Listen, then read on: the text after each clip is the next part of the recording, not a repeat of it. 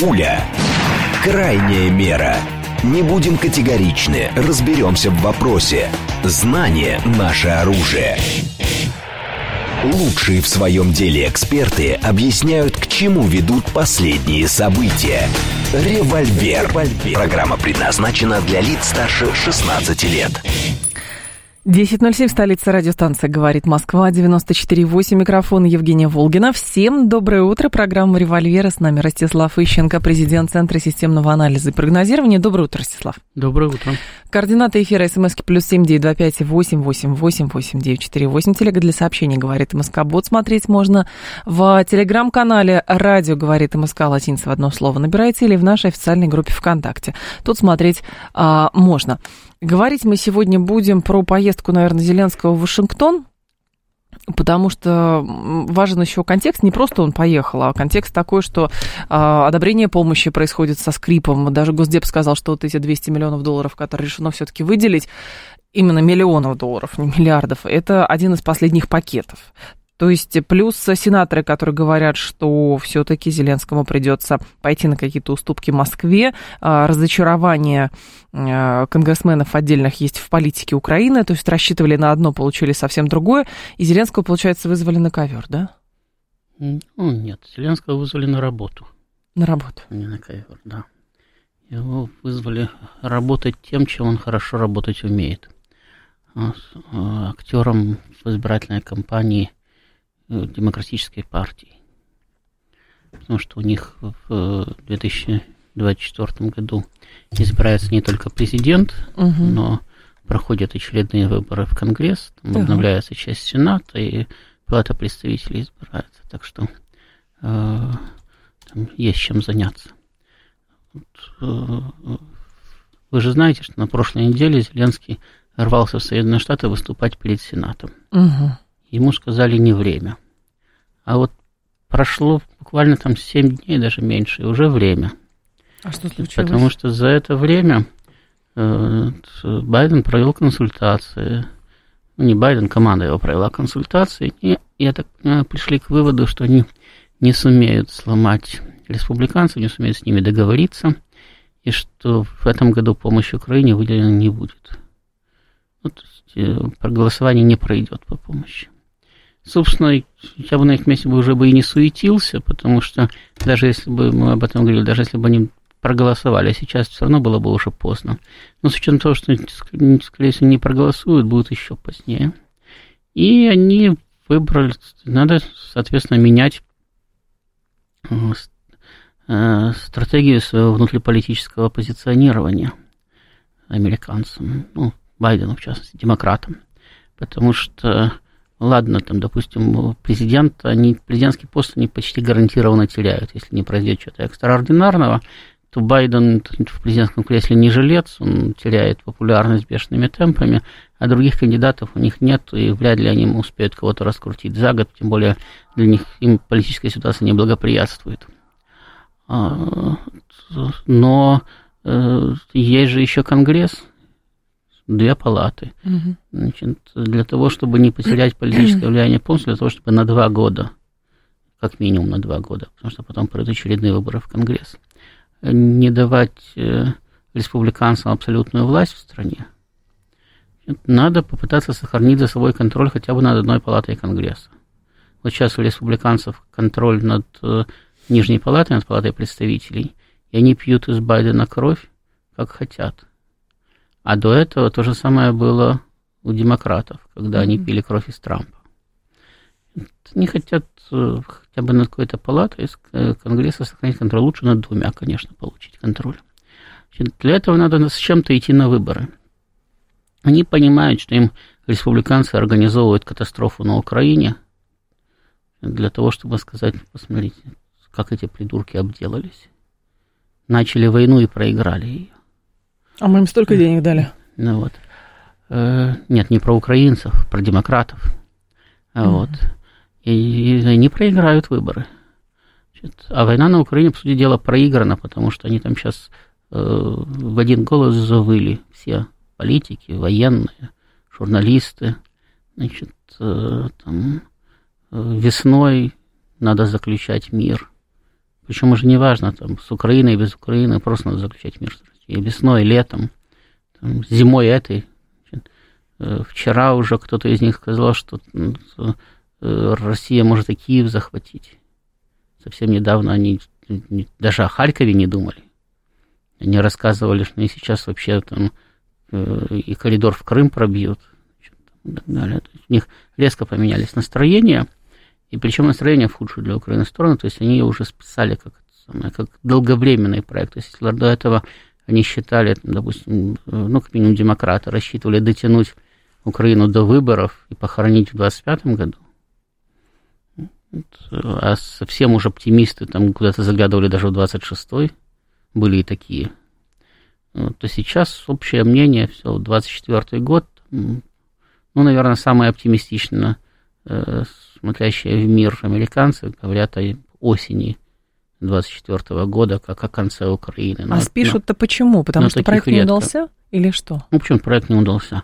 Во-первых, он не мог удастся, потому что они его не для этого запускали. Они не собирались строить великую процветающую Украину. Это не их задача. Они строят великие процветающие США, и то не всегда получается. Угу.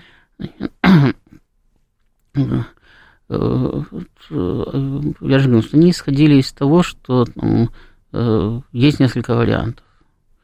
Один вариант Россия еще в 2014 году захватит всю Украину, вернет к власти Януковича, они введут санкции – Значит, Россия должна будет финансировать режим Януковича, Янукович в это время будет стремиться удрать в Евросоюз. И все будет прекрасно, значит, э, Москвы забот полонарод, а Вашингтон играет по всему миру как хочет, потому что нет возможности противодействовать ему на всех площадках, надо полностью погрузиться в Украину. Угу. Значит, ну, не получилось, не получилось, не после этого войну развязывали 8 лет. С той же целью, для того, чтобы Э, там Россия быстро захватила Украину, они ведь говорили в 22 году, сразу же, как только начались боевые действия, а там сейчас самое, максимум три недели. Это же не у нас придумали, на самом деле. Там не Киев за три дня, не Украина за три недели. Это американская позиция была. Максимум три недели Украины не будет. Потом они выяснили, что значит, Россия начала не войну, а освободительный поход. Все это выглядит несколько по-другому. Тогда они опять сменили тактику и решили, ну хорошо, не хотите так, будет по-другому, будете воевать с Украиной до второго пришествия. Украина будет мобилизовывать людей, мы будем давать оружие, значит, и будем ждать, пока вы не захлебнетесь. Тогда через некоторое время выяснилось, что ни людей на Украине, ни оружия на Западе не хватает. Вот, вот тут стало совсем плохо. Но они все еще рассчитывали, что сейчас, да, они зальют, зальют все это дело миллиардами, скупят по миру все оставшиеся снаряды, там все оставшиеся танки. Снабдят Украину, да? Значит, да, они уже, у них же, они запускают свое производство, просто он медленно запускается, но они рассчитывают там какому-то там 30 году выйти на относительно крупное производство снарядов, там всего остального. Значит, то есть у них была надежда, что они там сумеют протянуть еще там несколько лет эти боевые действия, и что в конечном итоге э, Россия психологически сломается, народ не выдержит, скажет, сколько можно воевать. 4, 5, 7 лет. Воюем, воюем, конца края не видно, давайте прекращать. Э, вот. И вот, э, Москва вынуждена будет идти на переговоры значит, компромиссные на условиях Соединенных Штатов. Вот. Но тут выяснилось, что и это не выдерживает. И этот вариант не, не выдерживает. Денег не дают, потому что начались внутриполитические проблемы в Соединенных Штатах. И деньги нужны были э, Э, где-то там выделены быть должны были mm-hmm. еще в октябре. Ну, то есть вот закончился финансовый год. На следующий год должна была идти бесперебойное финансирование, чтобы можно было продолжать предыдущую политику и рассчитывать на то, что что-то получится. А вот у нас пришел октябрь, ноябрь, проходит декабрь. Три месяца, значит, Украина получает весьма, кстати, скудный паек, именно не финансовый, про финансы речи не идет. В конце концов, у Украины есть своя бумага, свои печатные станки, они могут напечатать своих тугриков сколько угодно. Да, будет гиперинфляция, но какая разница, зарплату-то будут выдавать. А тогда про паёк-то вы про какой говорите? Я имею в виду про оружейный паёк. Угу. То есть им нужны снаряды, им нужны пушки, им нужны танки э, для того, чтобы продолжать войну. А всего этого нет. И с каждым днем становится все меньше и меньше. И, понимаете, вы можете на улице нахватать людей, можете дать каждому автомат в зубы, патроны, значит, и отправить на войну. Но если их не поддерживает артиллерия, а с нашей стороны их артиллерия утюжит, долго они не провоюют. В принципе, человеку тяжело сидеть под обстрелом постоянно, даже э, подготовленные солдаты с богатым опытом боевых действий психологически ломаются через некоторое время, если их бомбят и обстреливают, а собственная артиллерия их не поддерживает никак. А человеку, который вообще не воевал, его прямо сейчас взяли, послали. Угу. Значит, до смерти подобно. То есть, ну, в общем, просто теряется, не знает, что ему делать, он или в плен сдается, или убегает, ну, или погибает. Э, единицы э, выдерживают и становятся выдающимися бойцами, но когда э, у вас есть готовые подготовленные кадровые части, где кто-то выбывает, кто-то прибывает. Так вот эти единицы там и воспитываются в этой кадровой части и становятся подготовленными бойцами. А когда у вас половина армии, уже не половина, наверное, две трети, значит, из новобранцев, потому что весь кадровый состав выбит, и вам их нечем поддержать, то армия начинает рассыпаться. Это видят в Соединенных Штатах тоже сидят неплохие специалисты, они все это видят. Тем более они видят, что они рассчитывали, мы с вами говорили об этом в прошлом году, еще летом говорили, что э, американцы рассчитывают, что Украина дотянет до сезона дождей. Да. Потом российское наступление будет невозможно, потому что сезон дождей, потом потому что зима, потом потому что весна, а потом к лету они как-нибудь уже разберутся, за это время накачают Украину, там, создадут запас снарядов, накачают новым вооружением, Зеленский мобилизует какое-то количество людей, у Украины будет новая армия, и летом все начнется по новой. И тогда же я говорил, что это зря они на это надеются, потому что, э, ну, э, по сравнению с э, ситуацией, которая была даже полвека назад или чуть больше, сейчас дорожная сеть совсем другая, и сейчас ее можно, это не самые, не грунтовые дороги, которые были во время Великой Отечественной войны, это асфальтированные, их не развозят в распутицу. Да, да, в распутицу. Э, и э, их можно завалить только снегом. Больших снегопадов, э, большие снегопады на Украине бывают редко, и в основном они бывают скорее в феврале, в марте, уже под весну. Так, а к чему Значит, вы а ведете, так, да? К тому, что российская армия начала и продолжила наступление осенью и зимой. И это наступление стало усиливаться вот сейчас к Новому году. То есть Укра... а усиливается оно потому, что э, теряется устойчивость украинских войск. У них снижается э, насыщенность фронта артиллерии, артиллерия начинает стрелять меньше, потому что у них практически нет снарядов, значит, кадровый состав ухудшается постоянно, войска теряют устойчивость, начинают отступать все быстрее и быстрее. Я говорил, что любой, для этого не надо быть выдающимся военачальником, и даже не надо учиться в военном училище. Для этого надо закончить 4 класса школы и знать основные действия математические, mm-hmm. да, сложение, вычитание, деление и умножение. И вы спокойно можете посчитать, исходя из рассчитанной динамики, значит, сколько продержится такой фронт. Американцы посчитали, и у них получилось до весны. Да, могут быть там какие-то э, э, э, что другие варианты, может быстрее развалиться, может чуть дольше продержаться. Ну, какой-то средний, Но средний посчитали. Они стали есть... из этого исходить. У них же есть, у американцев все равно какой-то план. Наши слушатели пишут, что, смотрите, а, во-первых, э, неужели они могут смириться с потерей вложенных а, в Украину денег? Я не имею в виду деньги на войну. И циничность американцев поражает. Они же все это все равно расценивали как инвестиции. И сейчас, получается, разочарованные результатами этих инвестиций по другую сторону трупы, но сдаваться просто так американцы не будут. Некоторые наши слушатели плохо понимают, что такое инвестиции американцев в Украину. Значит, Украина эти инвестиции уже давно и тысячу раз отбила. Россия, Россия 10 лет занимается Украиной. 10 лет. В этом инвестиции. Начиная, начиная с 2014 года. Причем не просто занимается, она и занималась и раньше. Она практически воюет на Украине 10 лет. Вначале в Донбассе неформально, а сейчас уже и формально 2 года. И это большие расходы и огромная нагрузка на все, на общество, на бюджет, на экономику, на что угодно это искажает основные показатели, это мешает росту, это отвлекает от более актуальных внешнеполитических проблем. Они свои проблемы давно-давно решили, решили дешево, они же сами говорят, дешево наняли целое государство воевать за себя. И оно уже довольно долго провоевало. До этого, кстати, тоже Россия вкладывалась в Украину не в последнюю очередь, потому что американцы мешали. То есть огромные инвестиции российские в Украину – которые там исчисляются сотнями миллиардов за э, первые 20 довоенных еще лет. Так. Это, они ведь тоже родились не на пустом месте, они родились на том, что э, э, Соединенные Штаты постоянно подзуживали значит, Киев э, создавать проблемы с газовым транзитом. Ну, там не только с газовым, газовый просто наиболее заметный, все время был, это было основной темой. И для того, чтобы эти проблемы значит, э, э, решались, приходилось вкладываться. То есть буквально, в буквальном смысле, как он говорит, что не покупали украинские лифты? Покупали, поэтому 20 лет войны не было, и 20 лет газ в Европу шел.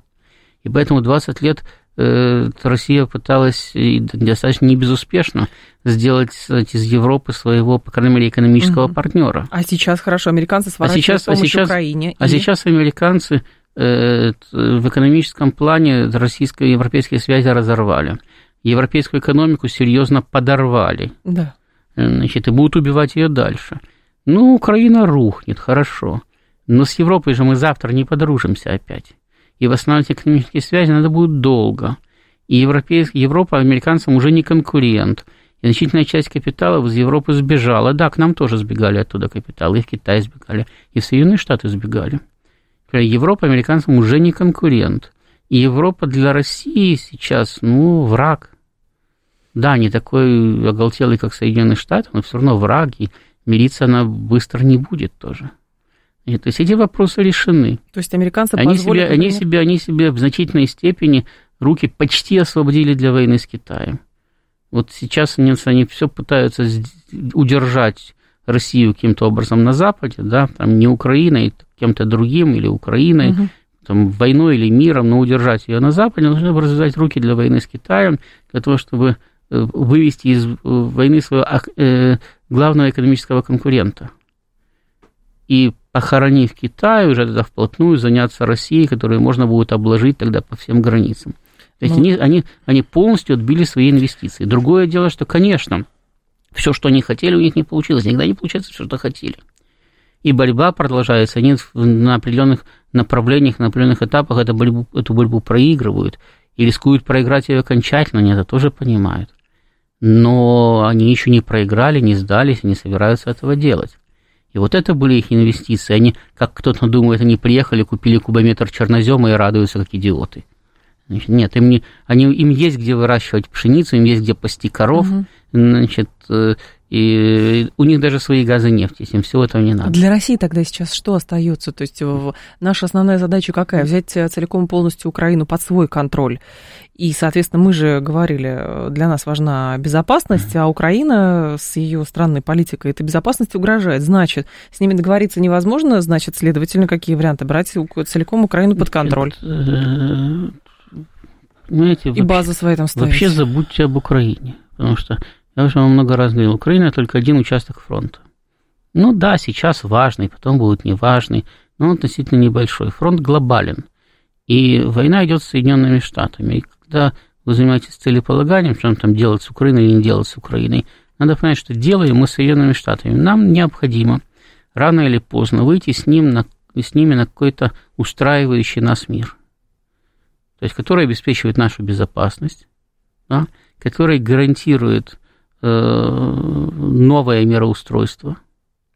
Ну, вот как был Ялтинско-Потсдамский. Да, зафиксировали новую конфигурацию. И всех это не просто всех устраивало, а никто не мог эту конфигурацию изменить своими силами. Настолько она всех устраивала. То есть любой, кто выступил бы в одиночку против, за изменение этой конфигурации, он бы рисковал бы выступить против всего мира.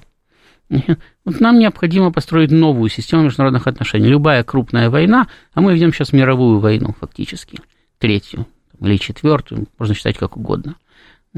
Любая крупная война, э, э, возникает, после нее возникает новая конфигурация. Почему я говорю, что возможно четвертую? Потому что угу. после распада Советского Союза возникла эта самая новая конфигурация в международных отношениях, э, значит, которая даже название свое получила не Ялтинско-Потсдамская, а поздневашингтонский консенсус.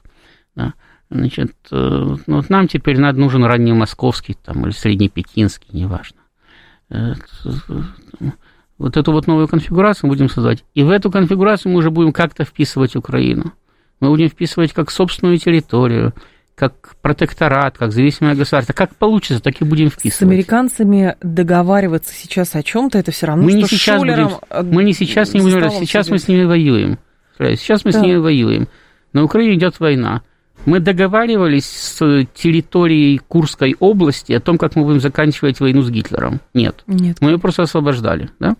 Значит, мы не договаривались с территорией Польши, как мы будем заканчивать войну с Гитлером.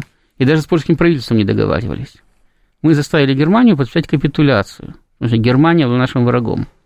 А, допустим, там румыны, и, там, и финны, которые были нашими врагами, пришли на нашу сторону. Ну хорошо, Вашингтон это сейчас Берлин э, периода да, Гитлера? Вашингтон, Вашингтон сейчас Берлин периода Гитлера. Это наш враг в мировой войне. Значит, угу. Другое дело, что мы не добиваемся от него абсолютной капитуляции безоговорочной, и не можем добиваться, потому что это ядерная держава. Да. И мы не имеем средств заставить их капитулировать э, без там, всемирного потрясения. Поэтому речь идет о создании неприемлемой для них, о том, чего они добивались от нас. Они пытались создать для нас неприемлемую ситуацию, в которой мир на вашингтонских условиях будет для нас лучше, чем продолжение противостояния. Мы добиваемся того же самого. Создание такой ситуации для них, чтобы мир на наших условиях был для них лучше продолжения противостояния. В конце концов, у них тоже живет население, это население тоже испытывает психологический стресс, это население тоже подвержено экономическим проблемам, и это население тоже спрашивает «доколе?». И если они угу. пытались расшатать нас, ударив по нашему населению, мы, в принципе, делаем то же самое. То есть все наши действия, да, они направлены на то, чтобы в конечном итоге в Вашингтоне сменилось политическое руководство, и это политическое руководство сказало бы, ну да, ну ладно, значит, эти придурки проиграли, а мы теперь будем расхлебывать, ну мы-то хорошие, значит, и мы поэтому будем заключать какой-то мир. Вот этот мир нас должен устраивать. Как в него будет вписываться Украина, как в него будет вписываться Австралия, как в него будет вписываться там Нигер или Чад, это уже дело десятое. Китайцы, хорошо. Этот мир а, в этом мире мы за скобки выносим конфликт э, США с Китаем вокруг Да мы его не нет? можем вынести за скобки, вот. потому что точно так же, как мы не выносили за скобки конфликт э, Соединенных Штатов с Японией во время Великой Отечественной войны, но мы с Японией тогда не воевали. Да. да? Значит, с Соединенными Штатами мы противостоим вместе с Китаем, но сейчас у Китая примерно такая позиция, как была у нас во время э, э, войны с Японией. То есть сейчас Китай пытается еще маневрировать. Он с Соединенными Штатами в клинч не вступил. Да, вот у них звонок почти прозвенел, почти uh-huh, фишка uh-huh. упала. Тайвань на грани войны. Но они еще не перешли красную линию, и они все еще пытаются маневрировать, потому что им в конечном итоге выгодно. Пока американцы заняты нами, они наращивают свой потенциал. Американский потенциал истощается, потенциал Китая растет. Они могут теоретически победить без войны.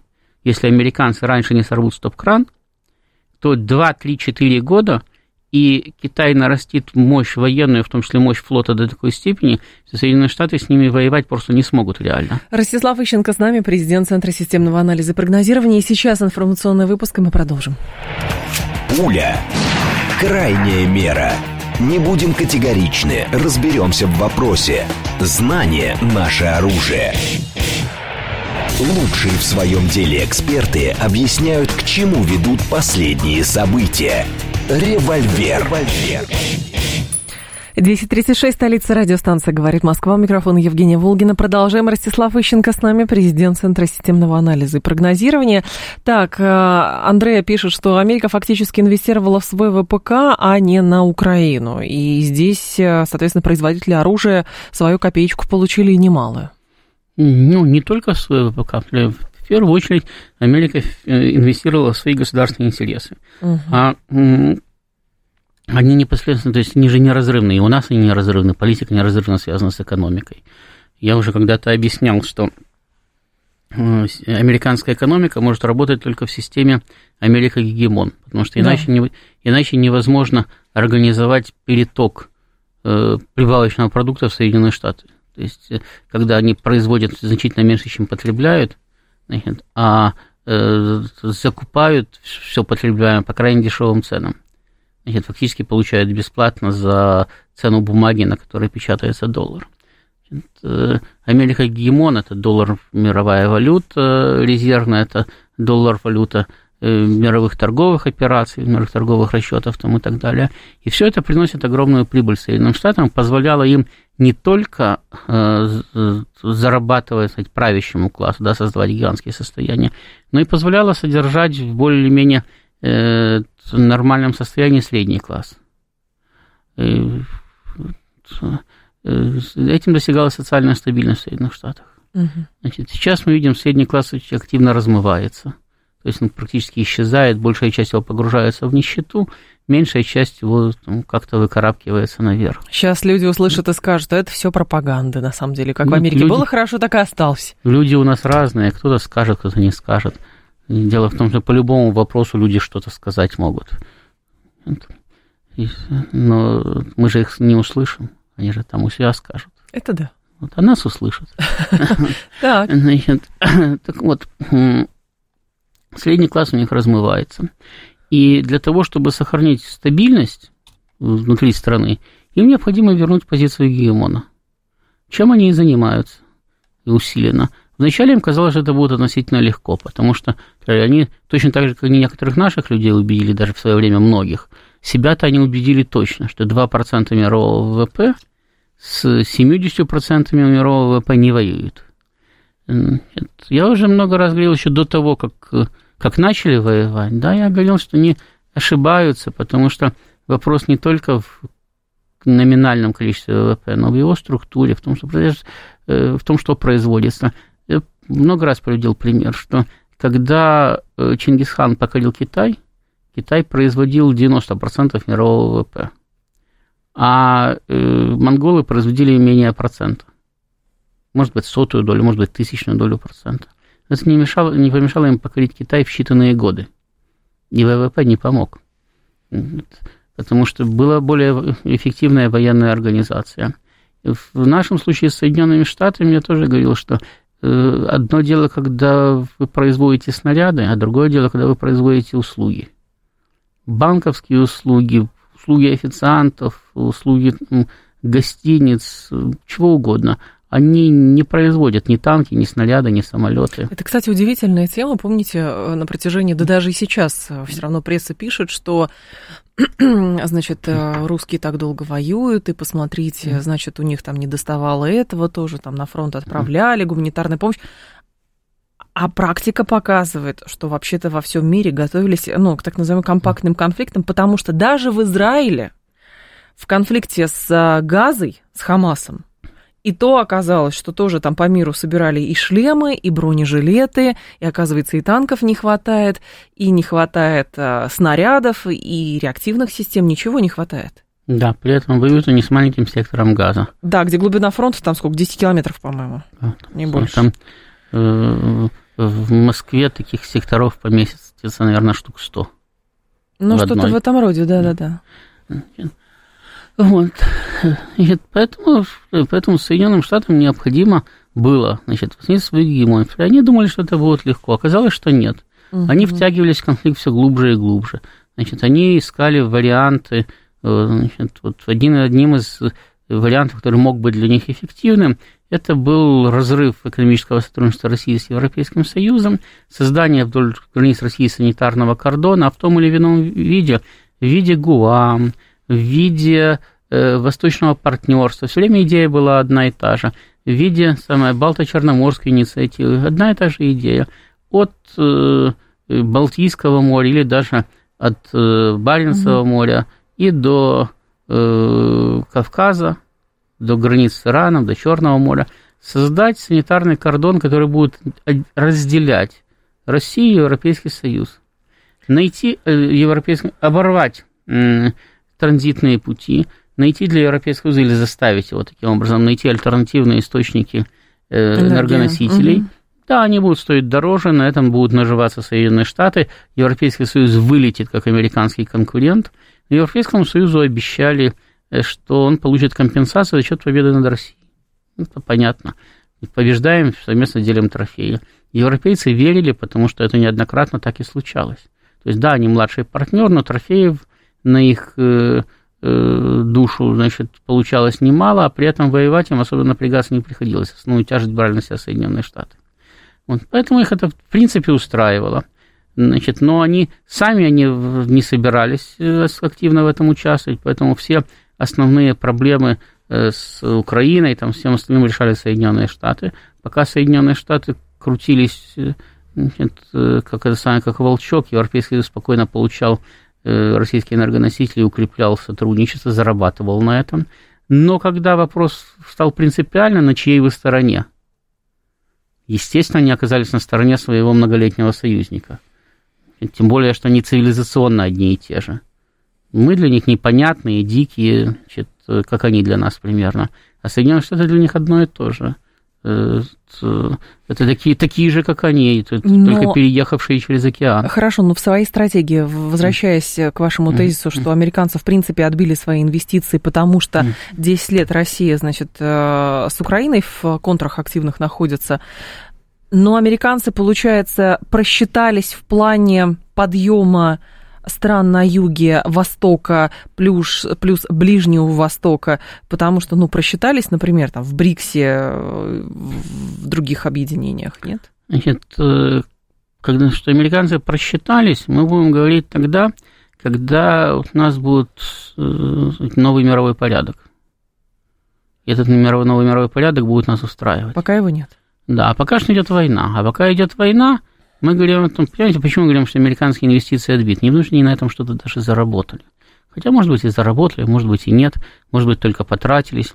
Мы говорим, что инвестиции отбиты, потому что пока идет война, вы платите за танки, за снаряды не потому, что это вам приносит прибыль, а потому что это сохраняет шанс стать победителем. Угу. Танки ломаются, сжигаются на поле боя, снаряды там же расстреливаются. Вроде бы совершенно бессмысленная трата сил и энергии. Но если вы перестанете за это платить, вы проиграете. И проиграете вы очень много. Точно так же, как вы очень много можете выиграть. Вот сейчас продолжается война. И все вот эти вот вложения там, в дестабилизацию Украины, в дестабилизацию Белоруссии, в вооружение Прибалтики, в создание значит, новых очагов напряженности по миру, это вложение, как вот мы вкладываем в танки, в пушки, в снаряды как вкладывали во время Великой Отечественной. Сейчас просто э, война идет во многих плоскостях. Она и тогда шла во многих плоскостях, но сейчас поле боя отодвинулось очень далеко. У нас не случайно армия вышла на первый план только с начала СВО. Потому что очень редко сейчас армия сверхдержав выходит на поле боя. Угу. Она ведет именно такие конфликты, как вы говорили. Компактные. Компактные. Потому что сверхдержавы почти не сталкиваются друг с другом. Ядерное оружие сдерживает. Ну да, Сирия да. была там, Бармалеев гоняли по пустыне. Да, значит, поэтому а зачем тратить деньги на содержание огромной армии, как содержал Советский Союз? И Соединенные Штаты содержали во время Холодной войны. Если это, если это армия не с кем воевать. Она, у нас поколение офицеров не воевали. И, и у них, кстати, тоже, кроме вот таких вот, по сути дела, колониальных войн, поколения офицеров серьезной войны не знали. Э, поэтому, поэтому был соответствующий, и будет соответствующий подход. То есть закончится это противостояние, опять у всех возникнет вопрос, а зачем нам огромная армия? И опять начнется их сокращение тоже. Это нормальный процесс такой пульсирующий в этом самом военном деле. Когда, когда возрастает военная опасность, армии начинают наращивать. Сокращается военная опасность, наступает эпоха мира, армия начинает сокращать, деньги начинают перетекать в гражданское сферы, развитие. Да. Вот. Армия просто для парада остается и все. Не для парада, она остается, она остается для решения локальных конфликтов.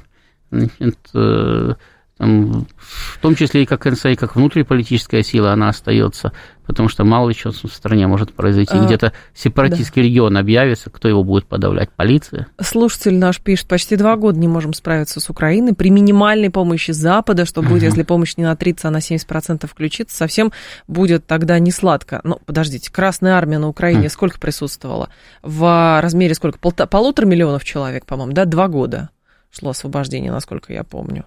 А, здесь э, людей сильно меньше, да и вообще говорить о каких-то сроках просто потому, что просто потому, что кому-то представилось, что можно взять за три дня, но это в пользу бедных.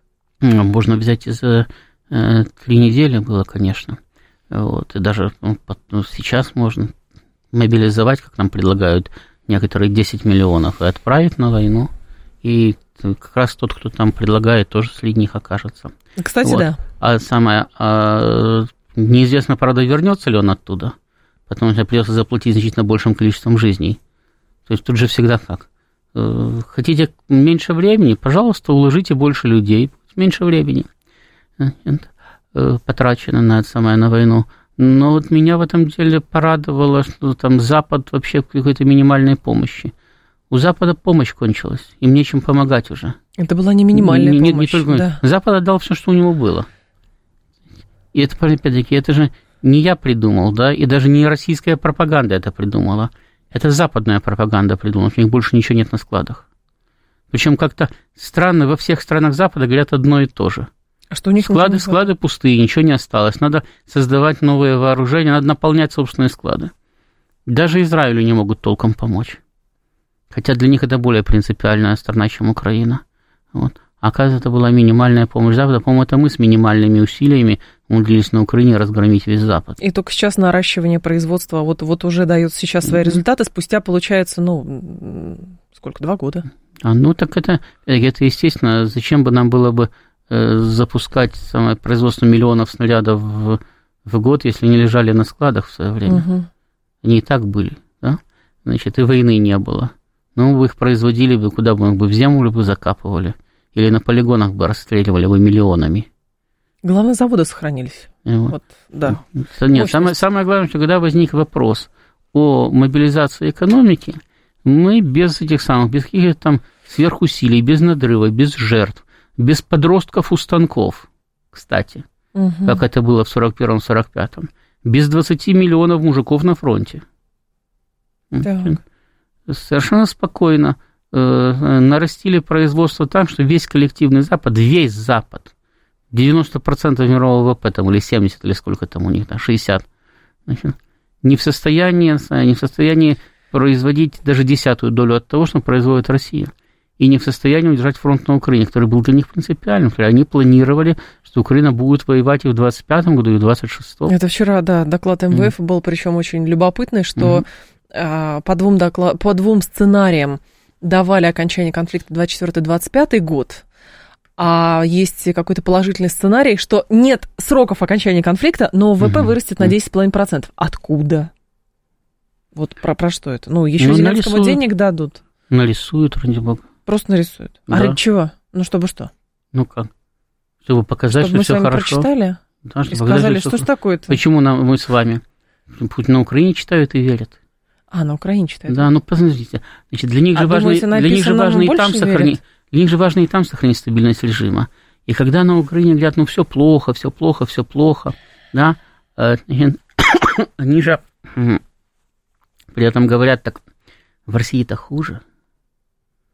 Вот у нас ВВП вырос на 10%, а в России-то на полтора вырос, а скорее всего вообще на полтора снизился, а может быть и на два.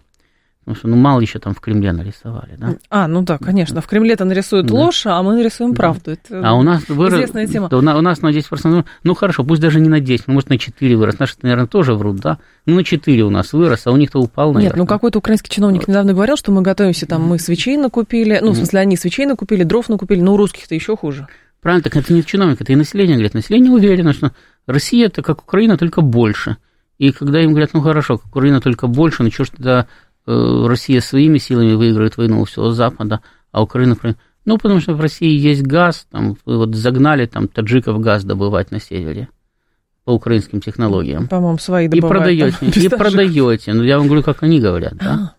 Взяли украинские технологии, набрали таджиков, продаете, они вам на севере добывают газ, вы его продаете по всему миру, и на эти деньги воюете, нанимаете тоже, там, таджики добывают газ, узбеков вы нанимаете воевать, там, бурятов там каких-то там еще наловили, значит, и так далее. И все вот они из вас, вы же слышали все время про эти самые, про буряты, которые воюют за Россию. Ну, такого, конечно, бурятов, по-моему, нет, как, это самое, как тех, которые воюют за Россию.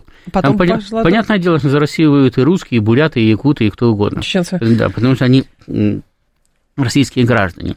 Но там, там создается определенный кстати, миф. Воюют буряты, там газ добывают таджики, технологии украинские, которые еще там в 60-е годы разработаны. А я думала, Значит, это ExxonMobil, в смысле, украинские технологии. Нет. Значит, там э, работают узбеки на предприятиях и так, так далее. А русские, они только пьют и в подворотне валяются. Ага. Вот. А воюют кто? Ну, узбеки там воюют, буряты воюют, там кто угодно, значит, там, то-то им не нравится. Получили российский паспорт, а к ним на стройку с повестками пришли. Вот, вот. да. Значит, и вообще ну, в России хуже. Вы помните, что мне рассказывали, что, там, что у них воровали унитазы, там вывозили в Россию, потому что не видели до этого. угу. когда войска пошли, да, такой, да, что из-под Киева вывезли все унитазы, что вывозили стиральные машинки там и так далее. Что Россия из стиральных машинок и холодильников, украденных на Украине, достает микрочипы и вставляет их в ракеты «Калибр». Кружевное белье еще, да, да, потому, что, да, потому, что, потому что своих нету там и так далее. Это, э, знаете, как э, многие верят. До сих пор, кстати. Да, как, как говорили в известном фильме, да. Вот. Так вот, многие верят, и чем дальше, тем больше, потому что человеку во что-то верить надо. Чем хуже становится ему лично, тем более, когда он все это изменить не может, тем э, больше ему потребность в объяснении в том, что ну, у кого-то еще хуже. Слушатель пишет, а, смотрите, после того, как мы победим, Запад не потребует с нас заплатить за все, что они потратили на Киев. Скажет, мол, раз вы сейчас контролируете Киев, вы отдавайте долг, и активы наши заберет навсегда. Это мне напоминает, знаете, рассуждение, как сейчас люди, причем люди из Казахстана... Запад потребовать может все что угодно. Так. Ну, это, это, мало чего можно потребовать. Но мне это просто... Это, это же не значит, что им кто-то что-то даст. Ну, вон люди уверены, что 300 миллиардов наших все-таки до конца найдут ну, и заберут. Ну, во-первых, 300, 300, 300 миллиардов они не нашли уже, да? Значит, э, то, что, то, что нашли, уже забрали. 10%. Нет, то, что нашли, уже забрали. У них тоже забрали. То есть это же, это же взаимное сказать, э, движение. Откуда берется установка тогда, что вот то, что Запад делает, он вот все может делать, а если мы встречную какую-то тему предлагаем, э, то, соответственно, мы ничего не можем. Понимаете, люди во всех странах одинаковые. В Соединенных Штатах тоже вздыхают и говорят, вот посмотрите, Путин и то может, и это может, пятое может, а наши ничего не могут. У нас сидят люди и говорят, посмотрите, Соединенные Штаты все, что хотят, то и творят, а мы только смотрим на них и реагируем в лучшем случае, а то и вообще не реагируем. Угу. Нет, всегда всем кажется, что там, э, э, за границей лучше. Знаете, за границей это телушка-полушка да рубль перевоз. Вот. Э, это, то, что ты не видишь, ты же представляешь, как по этим самым, по э, в мире животных, клубки на путешествии, ну или, по крайней мере, там по гостинице Думаете, 5 звезд, в которой отдыхал. Да, ну так люди представляют. Как люди представляют Турцию? Я был в гостинице. Я там, я отдыхал в Турции. Я был, я видел Турцию. Значит, там, как люди представляют там Францию? Я видел Францию, я там отдыхал. Ну, даже если по бизнес-делам приехал. Ну, вот, э, да, встречался со своими коллегами, у них все хорошо, у меня все хорошо. Во Франции все хорошо. Интересно, просто мне нравится вот эта как бы стереотипность мышления, потому что вот, да, мы победим, а Запад потребует, и мы тогда как будто бы должны согласиться. Но, к слову, просто тот же самый Мариуполь сейчас люди, а, например, в других странах приводят в пример, как это а, происходит, когда страна значит, берет под контроль территорию соседнего государства часть, и что она делает с ним? Она, внимание, восстанавливает дома, дороги строит, а тепло проводит, и как угодно. Понимаете, это, как это говорят, уникальность с точки зрения вот этой терминологии западной оккупированной территории. И что делают на этих оккупированных территориях? Строят жилые дома, дороги, школы, больницы и прочее. Ну да, это территория, что оккупированная. Западная в западной терминологии она уже не оккупированная, она аннексированная. А, аннексированная. Потому что она уже да? присоединена к России. Понятно. Оккупированные они считают только часть Харьковской области. Потому что она не угу. присоединена. Все остальные регионы объявлены присоединены к России. Поэтому Украина это еще называют оккупированными территориями, так как она ведет войну. Ну да, с Крымом значит, вместе, а, Крым да, значит, а Соединенные Штаты называют аннексированными территориями, потому что Россия их уже объявила своими.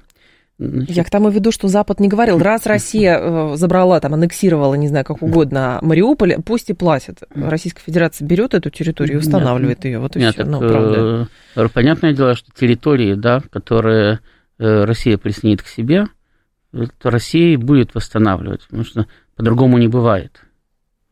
Зачем присоединять, если там ничего не будет? Ну, в том смысле, даже не в этом дело. Если там ничего не будет, то это не проблема. Он, в тайге ничего нету, и никто там не, не прокладывает дороги, потому что там ничего нет. Там газовые коммуникации. Нет, это, это в тундре газовые коммуникации. Да, через тайгу идут там пару трубопроводов, да, но это самое. Но, в принципе, там ничего нет, там никто ничего не строит. Там ресурсы? Э, нет, где-то что-то строят, да, там магистраль до Якутска строят, еще на ну, Колыму конечно. потом ее продлят. Но э, огромные территории лежат в пусте, потому что там люди не живут, там только медведи сходят и зайцы прыгают. Вот. Если Украина будет просто пустырем, то там ничего строить не будут, восстанавливать. Потому что, а что восстанавливать дома, если в них никто жить не будет? Вначале надо э, понять, что там будет работать, кто угу. там будет жить, кто туда поедет, там, и не поедут ли, а потом для них что-то строить. Но поскольку там, очевидно, будут жить какие-то люди, и совершенно очевидно, что эти люди будут российскими гражданами, потому что присоединить территории, на которых будут жить граждане другого государства, вообще-то будет проблематично. И с точки зрения своих собственных перспектив.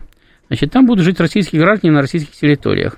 Этим гражданам государство будет обязано создавать нормальные условия жизни. Это mm-hmm. его работа. И, соответственно, оно будет искать для них работу, оно будет строить для них жилье, оно будет восстанавливать дороги и так далее. Потому что они же не сами взорвали свои дома, да? Это не по их вине, да, там шла война.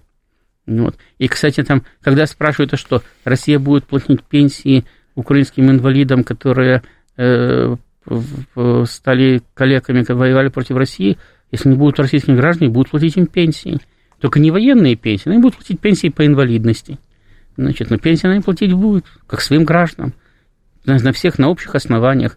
Если получает инвалид в России пенсию, то и этот будет получать.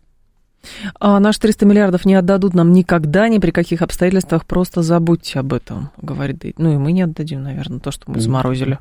Э, будет совершенно другой мир. Да. Ну, послушайте, то, что было перед, первой, перед Второй мировой войной, никто ничего, никому ничего не отдавал. Вот было, была наша зона да, ответственности, угу. наша сфера интересов. Там ГДР, Польша, вот мы там восстанавливали, там строили там, и так далее кредиты им давали. Была сфера ответственности американцев. Они там план Маршала учредили, значит, туда эти самые да. деньги вкачивали, там восстанавливали, строили там, и так далее, создавали свою систему. Но никто никому ничего не передавал из там активов, которые были, что у американских компаний не было активов в Польше. Были, наверное, в предвоенной. Ну, им что, кто-то что-то отдал? Нет, конечно. Почему Украину в ЕС не хотят? Не переварят, наверное, коротко. Не, ну да, а зачем сейчас Украина? в ЕС. Ну, просто не Воюющая страна, без, без каких-то перспектив. Зачем она в ЕС? Там не надо было Восточная Европа, это ее американцы чуть ли не силком запихнули. Угу. Вот. А зачем сейчас там Украина? Они в Восточную Европу до сих пор ну, переваривают ну, и, и страдают. Страдают от того, что они приняли в ЕС американских союзников, и теперь ЕС значительно труднее вырабатывать общую внешнюю внутреннюю политику значительно труднее. И деньги бессмысленно тратятся. Ростислав Ищенко был с нами, президент Центра системного анализа и прогнозирования. Ростислав, спасибо, ждем снова. Далее новости. Я к вам в два часа вернусь.